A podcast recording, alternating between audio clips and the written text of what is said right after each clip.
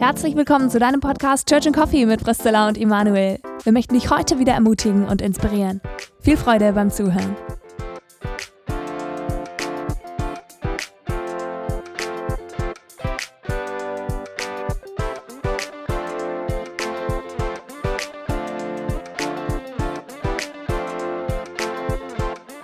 Hi und herzlich willkommen wieder zurück zu unserem Podcast. Cool, dass du heute mit dabei bist. Ich habe gedacht, ich muss mal wieder was vom Kaffee loswerden, weil wir sind der Church and Coffee. Und Kaffee ist tatsächlich ein wichtiges Thema in unserem Leben. Und es beginnt ja jetzt die Sommerzeit. Seit dieser Woche ist so richtig Sommer ausgebrochen, hier in Karlsruhe zumindest, im Süden Deutschlands. Und äh, ein richtig cooler Kaffeetipp, Eiskaffeetipp ist folgender. Ihr nehmt Espresso oder starken Kaffee und brüht den ganz normal auf und dann friert ihr in Einers Eiswürfel und dann könnt ihr den einfach, wenn er eingefroren ist, eben als Eiswürfel in ein Glas machen und Milch oben drüber geben. Oder wenn ihr ohne Milch trinkt, dann Wasser einfach dazu. Und das ist so ein cooler Tipp, weil mir geht es oft so, Nachmittag so, es hat 30 Grad und dann denkt man so, es gibt nichts Geileres als ein Eiskaffee und dann hat man aber keinen kalten Kaffee da, weil man halt schon vordenken muss, dann am Morgen theoretisch, ah ja, ich brauche heute Nachmittag oder ich möchte heute Nachmittag einen Eiskaffee. Und so hat man einfach den Eiskaffee schon im Gefrierschrank und dann kann man es ganz schnell rausmachen. Und ich habe jetzt Emanuel meine Kostprobe davon gegeben. Emanuel, findest du es gut? Kannst du es weiterempfehlen? Also wir sitzen glaub, tatsächlich gerade hier mit zwei Eiskaffee nach meiner Art, die ich jetzt mache seit letztem Sommer. Lass dich probieren.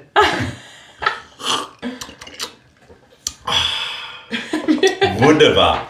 Herrlich. Was ich an dem Kaffee mag, ist, dass er relativ frisch schmeckt. Normal finde ich bei vielen Eiskaffees, dass sie einfach old schmecken. Weil, weil man irgendwie den Kaffee eben morgens macht und dann steht er einen halben Tag rum, bevor er dann Stimmt. gemacht wird und dann ist er überhaupt nicht mehr frisch. Deswegen trinke ich so gut wie nie Eiskaffee, weil einen richtig guten Eiskaffee zu machen ist super schwierig. Aber das ist echt eine coole Variante, also im wahrsten Sinne des Wortes. Schmeckt mir. Äh, danke. danke, dass du dich darauf eingelassen hast, Emanuel.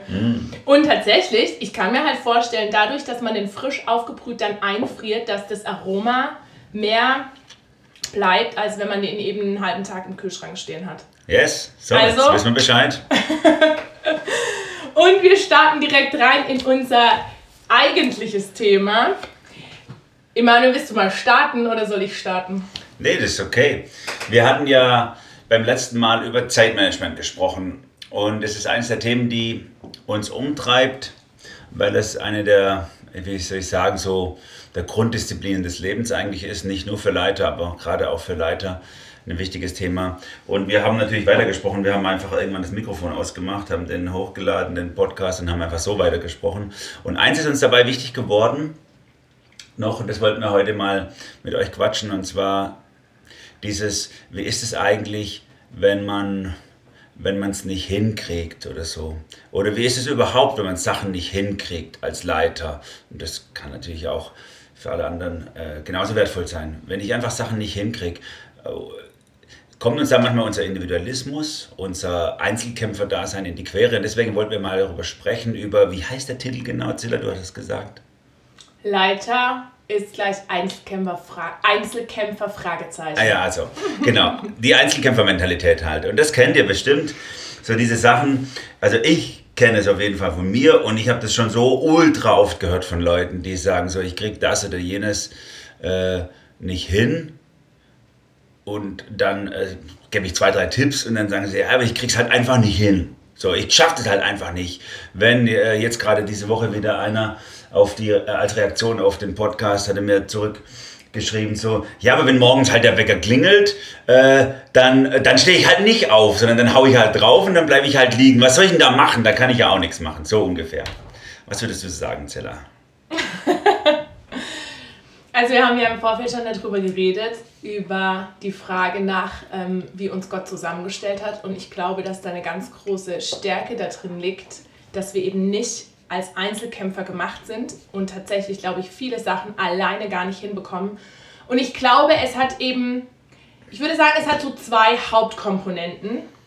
Die eine Komponente ist der Heilige Geist und ich. Also dass Jesus eben am Ende, wo er hier auf der Erde war, sagt, hey, ich werde euch nicht als Weißen zurücklassen, sondern ich werde euch den Helfer schicken, den Beistand schicken, der euch in alle Wahrheit leiten soll, so.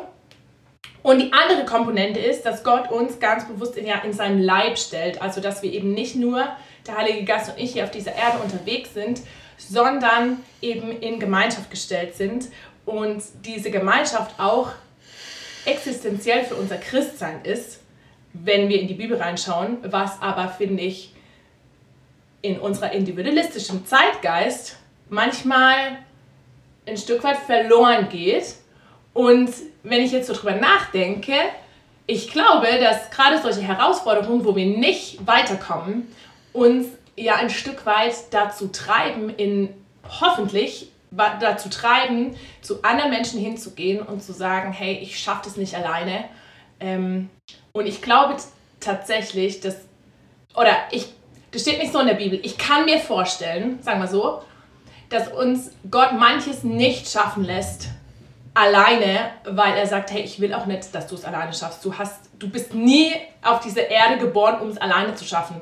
Ich meine, alleine wenn wir uns anschauen, am Anfang und Ende unseres Lebens sind wir zutiefst abhängig. Oder könnte ich jetzt Stunden erzählen, merke ich gerade, weil dazu habe ich meine Bachelorarbeit geschrieben über Selbstbestimmung geil. falls, die jemand, falls die jemand haben will, ich finde es eine sehr gute Arbeit. Kann er mich gerne anschreiben.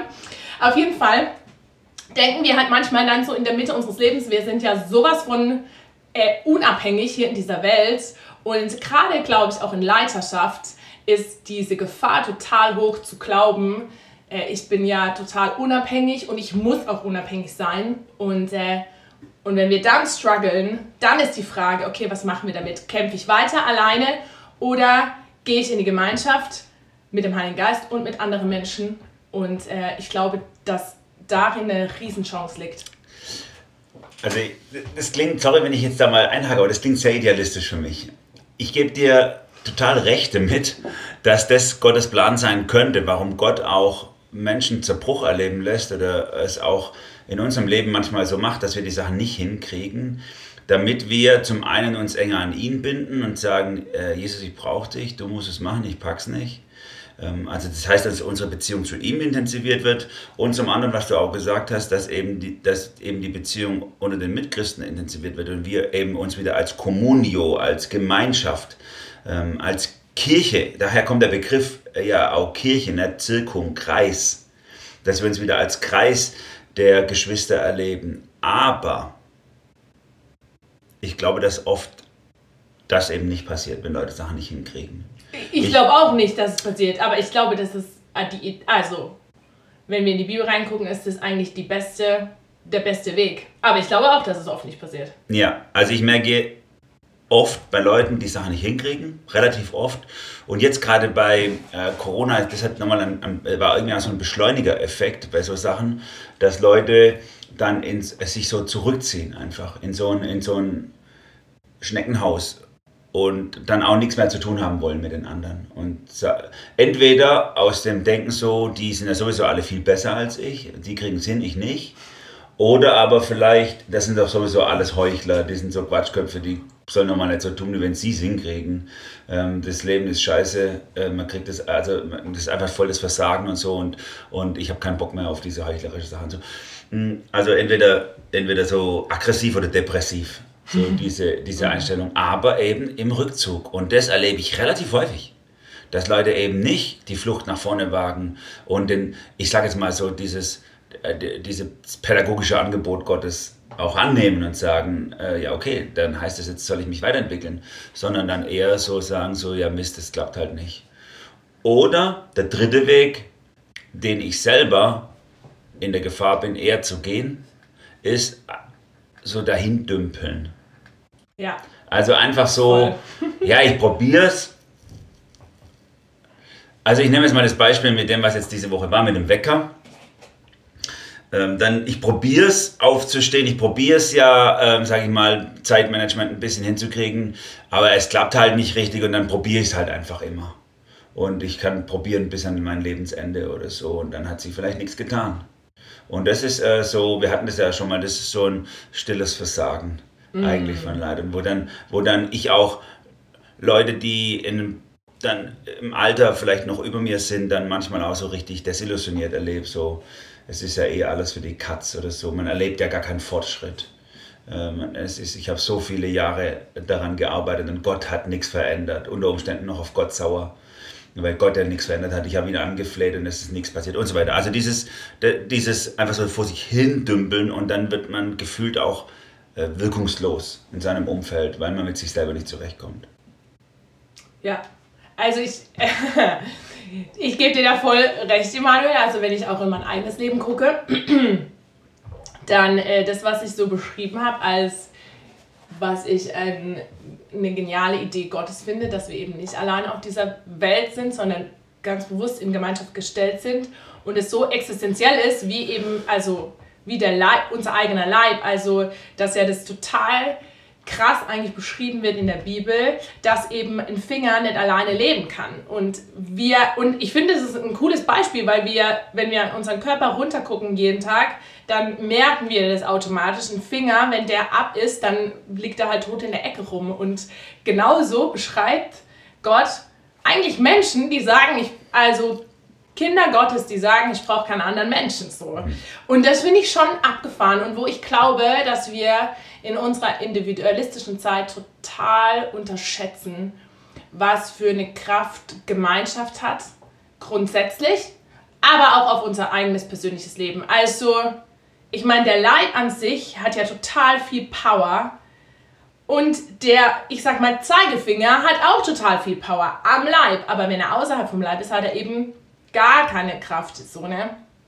Und das finde ich schon abgefahren. Und gleichzeitig merke ich in meinem eigenen Leben auch total, dass ich ganz oft in dieses Verfalle von, ich muss es alleine können, ich muss, das ist ja auch so ein Trugschluss, ich muss meine Siege erst erklimmen, bevor ich anderen davon erzählen kann. Das ist so dieser Klassiker von, äh, Leute, ich habe mein Zeugnis, vor zwei Jahren habe ich dagegen gekämpft und jetzt habe ich es überwunden, Halleluja, preis den Herrn. So, ne? Äh, nicht nicht, dass man solche Zeugnisse nicht geben kann. Aber ich frage mich, warum geben wir unsere Zeugnisse so nach dem Motto, wenn ich ein Problem habe, äh, dann ziehe ich mich ein halbes Jahr mit dem Herrn alleine zurück und wenn ich es dann überwunden habe, dann gehe ich in die Gemeinde und sage, was für ein toller Hecht ich bin zusammen mit Gott. Also jetzt mal ganz krass gesagt. Und ich nehme mich da nicht aus, ich bin ja genauso. Ne? Ja, genau. Es ist absolut so. Und manchmal habe ich fast das Gefühl, dass Leute, die in Verantwortung sind und je mehr Verantwortung sie tragen, also je höher sie in der Leiterschaft stehen, desto einsamer werden sie an der Front. Ähm, irgendwie dieses, oder ich weiß gar nicht so sicher, vielleicht hast du eine Idee, warum ist es so, dass es, dass es beobachtbar ist, je, je weiter Leute oben sind, dass sie umso weniger Ehrlichkeit, Offenheit, und echte Communio, echte Gemeinschaft mit Menschen haben? Also ich, ich glaube, es liegt sowohl an dem, der die Verantwortung trägt, also den Leiter und sein Umfeld. Ich glaube halt, und ich erlebe das selber bei mir auch oder bei anderen Leitern, dass man das Gefühl hat als Leiter, man muss irgendwie äh, besser sein als die, die man leitet, sage ich jetzt mal. Also ich muss irgendwie geistlicher unterwegs sein, ich muss heiliger sein, ich darf nicht die gleichen Fehler machen als die, die ich leite, weil sonst habe ich ja kein Mandat, sie zu leiten, was ja völliger Quatsch ist. Also stimmt ja nicht. Das, also sonst könnte Gott gar keinen von uns einsetzen als Leiter.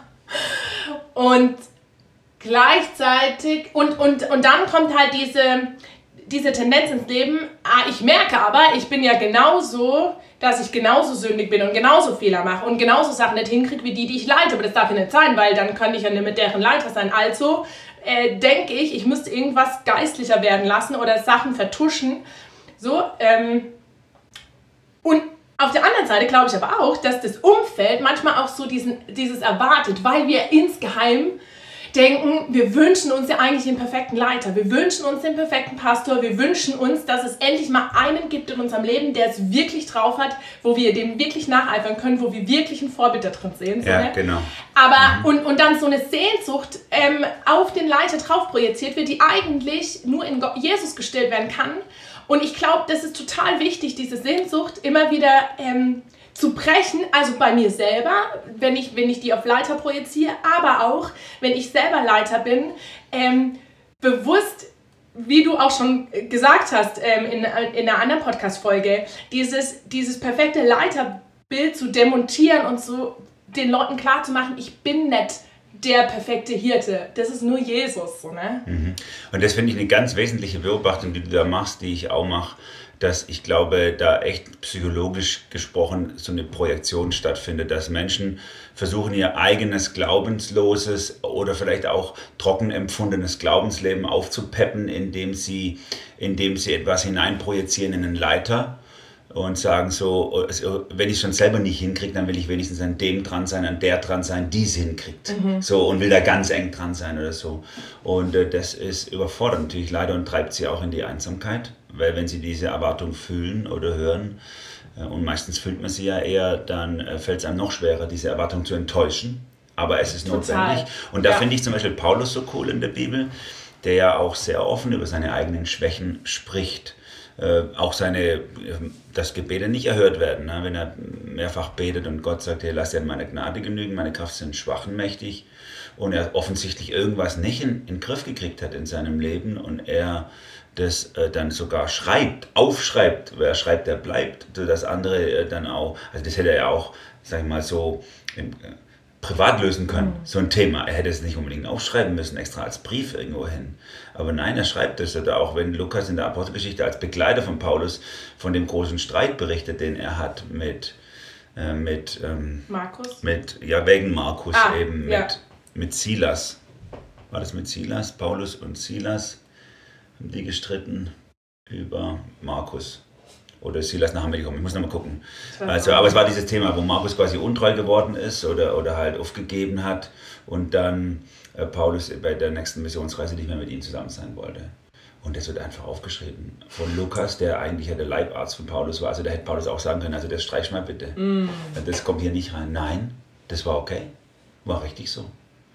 Und auch die Evangelien durch, ne? Guckst du, wie, wie, wie die Jünger dargestellt werden mit allen Schwächen. Petrus, der Jähzornige, obwohl er selber eins der Evangelien autorisiert hat durch seinen Schreiber. Und so, all diese Sachen stehen in der Bibel mit allen Schwächen und das finde ich cool. Und das sind Leute, die trotzdem Leitungsvorbilder sind. Mhm. Und ich glaube, das ist, das ist notwendig, dass wir das demontieren und dass wir, und das sind wir wieder beim Thema, dass wir eben in unserem Versagen in die Gemeinschaft wieder eintreten, in die Beziehung eintreten. Und ich erinnere mich da an so viele Punkte in meinem Leben, wirklich so oft, wo ich äh, mit Sünde in meinem Leben nicht zurechtgekommen bin oder mit Sünde in meiner Vergangenheit nicht zurechtgekommen bin oder mit, mit Herausforderungen in meinem Alltag, in meiner Lebensgestaltung nicht zurechtgekommen bin, dass, dass ich eigentlich immer erst immer erst wirklich Befreiung erfahren durfte und auch innere Heilung über Themen, wenn ich in Gemeinschaft reingegangen bin. Hm. Immer, solange ich es alleine versucht habe, so typisch ich und Jesus, hat es das nur entweder dahin gedümpelt oder der Schmerz ist größer geworden oder Menschen sind verletzt worden, das hat sich auf jeden Fall nichts gelöst. Und erst wenn mich der Heilige Geist so getriezt hat, dass ich einfach nicht mehr ausweichen konnte. Und das war so oft der Fall, dass ich dachte, das kann ich doch niemand sagen. Das kann ich, das ist mir doch, das ist so unangenehm, ich das oder jenes offenlege in mir. Zum Glück hat es keiner gemerkt bisher zum Beispiel mhm. oder sowas. Ne? Und wenn ich dann damit aber in, in äh, Gemeinschaft hineingehe, dann erlebe ich Zuspruch und Freiheit und meine Seele wird wieder, wird wieder gelöst. So habe ich das erlebt. Wie, wie erlebst du das bei dir? Mhm, ich habe gerade gedacht, ähm, Emanuel, noch zu dem, was du gesagt hast. Äh, ich fand es total gut, dass du gesagt hast, dieser Gedanke, der dann kam, ich darf das doch keinem erzählen. So, ich glaube, dass solche Gedanken ähm, auch ein Stück weit total auch vom, vom Feind initiiert werden, äh, um uns auch in die Isolation zu drängen. Ne? Und, und das finde ich auch gut da, solche Gedanken äh, durchfiltern zu lassen vom, vom Wort Gottes und zu merken, wenn solche Gedanken kommen von, das darf ich keinem erzählen, dann kann ich hier kein Leiter mehr sein, wenn das jemand erfahren würde, äh, so schlimm wie ich ist keiner, etc. Alle Gedanken, die uns in die Isolation treiben und in die Einsamkeit zu erkennen, Moment mal, da sagt die Bibel was ganz anderes. So, ne? die, die Bibel sagt, hey, das, das, was verborgen ist, das muss ans Licht kommen. So, ne? Und, äh, und das finde ich total wichtig für einen selber, wenn solche Gedanken kommen, zu wissen, okay, stopp, die, auf diese Gedanken darf ich nicht hören. Mm, ich habe gerade überlegt, wie ich das selber ähm, erlebe in meinem Leben. Mm, eine, also ich glaube, wo ich es ganz krass erlebt habe, war, als ich vor zwei, drei Jahren äh, mit meiner Angststörung zu, oder nicht mit meiner, aber mit einer Angststörung zu kämpfen hatte und, äh, und Panikattacken und, und Ängste und so ganz stark hatte. Und ich das auch gedacht habe, das war tatsächlich so ein Punkt, wo ich gedacht habe, das kann ich keinem sagen, sonst denken alle, ich bin, ähm, keine Ahnung, was ich bin, irgendwie so total psychisch labil und ich kann keine Jugendreferentin sein, was auch immer. Und da war es tatsächlich auch so, dass ich ganz, ganz lange alleine gekämpft habe, über ein Jahr, glaube ich, bis ich dann endlich gesagt habe, okay, Stella, du brauchst Hilfe. und ich glaubte, und das war tatsächlich eine total demütigende und befreiende Lektion, zu merken, also da habe ich es wirklich ganz krass gemerkt, weil ich wirklich den Eindruck hatte, ich werde in mir selber crazy. Äh, ich brauche andere Menschen, sonst, sonst weiß ich nicht, wie ich weiterleben soll. Also, weil mein Gehirn, in meinem Gehirn dreht alles durch und es ist, steht alles kopfüber und ich habe keine Ahnung mehr, was die Wahrheit ist und was real ist und was nicht real ist. Und ich da total krass gemerkt habe, dass ich angewiesen bin auf andere Menschen. Und das war ein sehr schmerzhafter Prozess, weil das ist ja auch krass. Du hast ja das Gefühl, du verlierst jegliche Kontrolle so. Aber gleichzeitig auch ein sehr wichtiger Prozess für mich, äh, wo ich auch mittlerweile denke, ja, das musste ich, oder es war gut, dass Gott mich da reingeführt hat und das musste ich lernen am Anfang von meinem Jugendreferenten-Dasein, weil ähm, ich glaube, sonst wäre ich einfach weitergelaufen und er hätte mich verrannt in, ähm, ich bin der Einzelkämpfer. So. Mhm. Mhm. Das ist echt krass. Ich erinnere mich da an eine Situation auch am Anfang meines äh, Dienstes, meiner Leiterschaft, äh, wo ich auch so ein Erlebnis hatte. Da hatte ich mit, äh, mit Schuld in meinem Leben zu kämpfen und ich habe versucht einfach immer alleine, ähm, alleine zu bearbeiten und es, es war einfach nicht möglich für mich, das zu bearbeiten, das Thema. Und dann bin ich habe ich mich lang geweigert und irgendwann dann doch äh, zu jemandem gegangen und mich anvertraut und habe gesagt, so, das ist, das ist, ähm, das, das plagt mich, das treibt mich um. Und das war so crazy. Äh, da hat der Seelsorger gesagt, ja, das disqualifiziert dich eigentlich als Leiter. Das war überhaupt wow. nicht schön. Äh, du musst äh, zu deinem Vorgesetzten gehen und deinen Rücktritt anbieten. Als Leiter. So, und dann habe ich gedacht, du Arsch, also äh, so, ich, ich komme zu dir und, und, mhm. äh, und, und öffne mich. Und du sagst zu mir, du kannst eigentlich so nicht weiter sein. Aber es war im Nachhinein, was der war, äh, äh, ähm, war sehr erfahren und der hat es echt gut gemacht. Und er hat mich, und ich bin dann zu sagen, zu meinem Vorgesetzten gegangen und habe meinen Rücktritt angeboten. Mhm. Und gesagt, ich kann eigentlich, disqualifiziert mich. Äh, das, und das war so schön, dann auch Gnade zu erleben. Und den Zuspruch meines Vorgesetzten, dass er gesagt hat, es ist gut äh, Jesu Blut, es ist schon lang vergeben und Jesu Blut deckt auch die Sünde, aber es ist gut, dass du es gesagt hast mhm. und dass du daran arbeitest. Ja, das sind so Themen, wo ich denke, die sind notwendig, Zerbruchswege, die wir brauchen, wo wir vor anderen auch die Masken fallen lassen und nicht, und nicht so tun, wie wenn wir die Dinge alleine hinkriegen würden, weil wir kriegen sie nicht alleine hin. Ja. Und es ist auch nicht vorgesehen, wie du am Anfang gesagt hast, es ist überhaupt nicht vorgesehen von Gott, dass wir die Dinge alleine hinkriegen.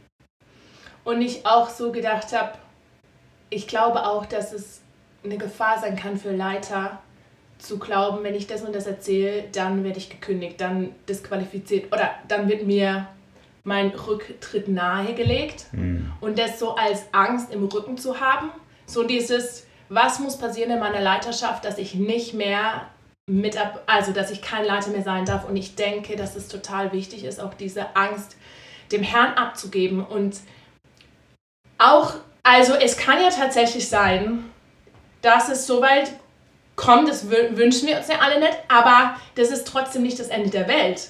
So, ne? Also wenn es tatsächlich, wenn tatsächlich uns der Rücktritt nahegelegt wird, so, dann wäre das trotzdem nicht das, nicht das Ende der, der Welt, auch wenn wir uns natürlich wünschen, dass, ähm, dass dann, wie, wie das bei dir so war, äh, dass dir Gnade zugesprochen wird oder so aber trotzdem dann, egal was, was kommt, auch zu wissen, okay, der Herr, beim Herrn ist Versöhnung da. Selbst wenn Menschen auf dieser Welt vielleicht äh, mir nicht Vergebung zusprechen können, Versöhnung zusprechen können. Bei, beim Kreuz ist alles bezahlt, so, ne? Und, und es gibt keine hoffnungslose Situation und es gibt auch keine Schuld in meinem Leben oder kein Versagen in meinem Leben, äh, das nicht am Kreuz bezahlt werden könnte. Und das ist, finde ich, so eine wichtige Hoffnung, die äh, wo ich es total wichtig finde, dass gerade auch in, in, geistlicher Leidenschaft, die über diese Angst steht, scheiße, äh, was muss ich tun, damit ich hier nicht mehr mitarbeiten, mitarbeiten und leiten darf. Ja, und das ist, das ist so ein wertvoller Gedanke, äh, diesen, diese, dieses Worst-Case-Szenario ja, genau. zu spielen. Mhm. So, weil weil äh, in diesem ganzen Thema sich jemand anzuvertrauen ähm, und, und, und, und, und ja, also offen zu legen, das Innere in die Kämpfe, in die, da, da steckt so viel Scham drin, so viele Ängste stecken da drin. Was passiert dann mit mir?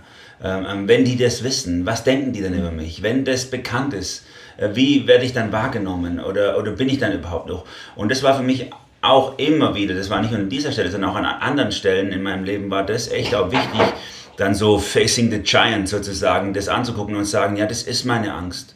Dass mhm. dann nämlich nachher alles zusammenbricht und dass ich mich damit für alles disqualifiziere. Aber und das ist das, was ich dann aus der Bibel, gerade aus den Psalmen rausgezogen habe, auch wie, wie David oder so mit Schuld umgegangen ist in seinem Leben. Ich, ich disqualifiziere mich unter Umständen für Menschen und für Jobs, aber ich qualifiziere mich für Nachfolge. Mega stark. Und ja. das ist das, was entscheidend ist. Und, mhm. und dieses, dieses Zurückziehen auf äh, Jesus, du bist alles, was ich will. Und wenn die Leute sagen, das war jetzt aber zu viel, damit bist du raus, mhm.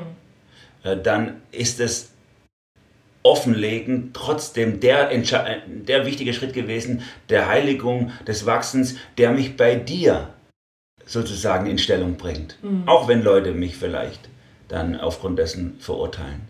Ja, und das finde ich, also finde ich ein total geniales Resümee, immer wieder auch darin zurückzugehen oder den Fokus zu haben, okay, warum bin ich eigentlich hier? Ich bin nett hier, weil äh, ich jetzt halt ein toller Hecht bin und diese Leiterposition jetzt innehabe und selber mich qualifiziere, sondern der Herr qualifiziert mich für eine Aufgabe.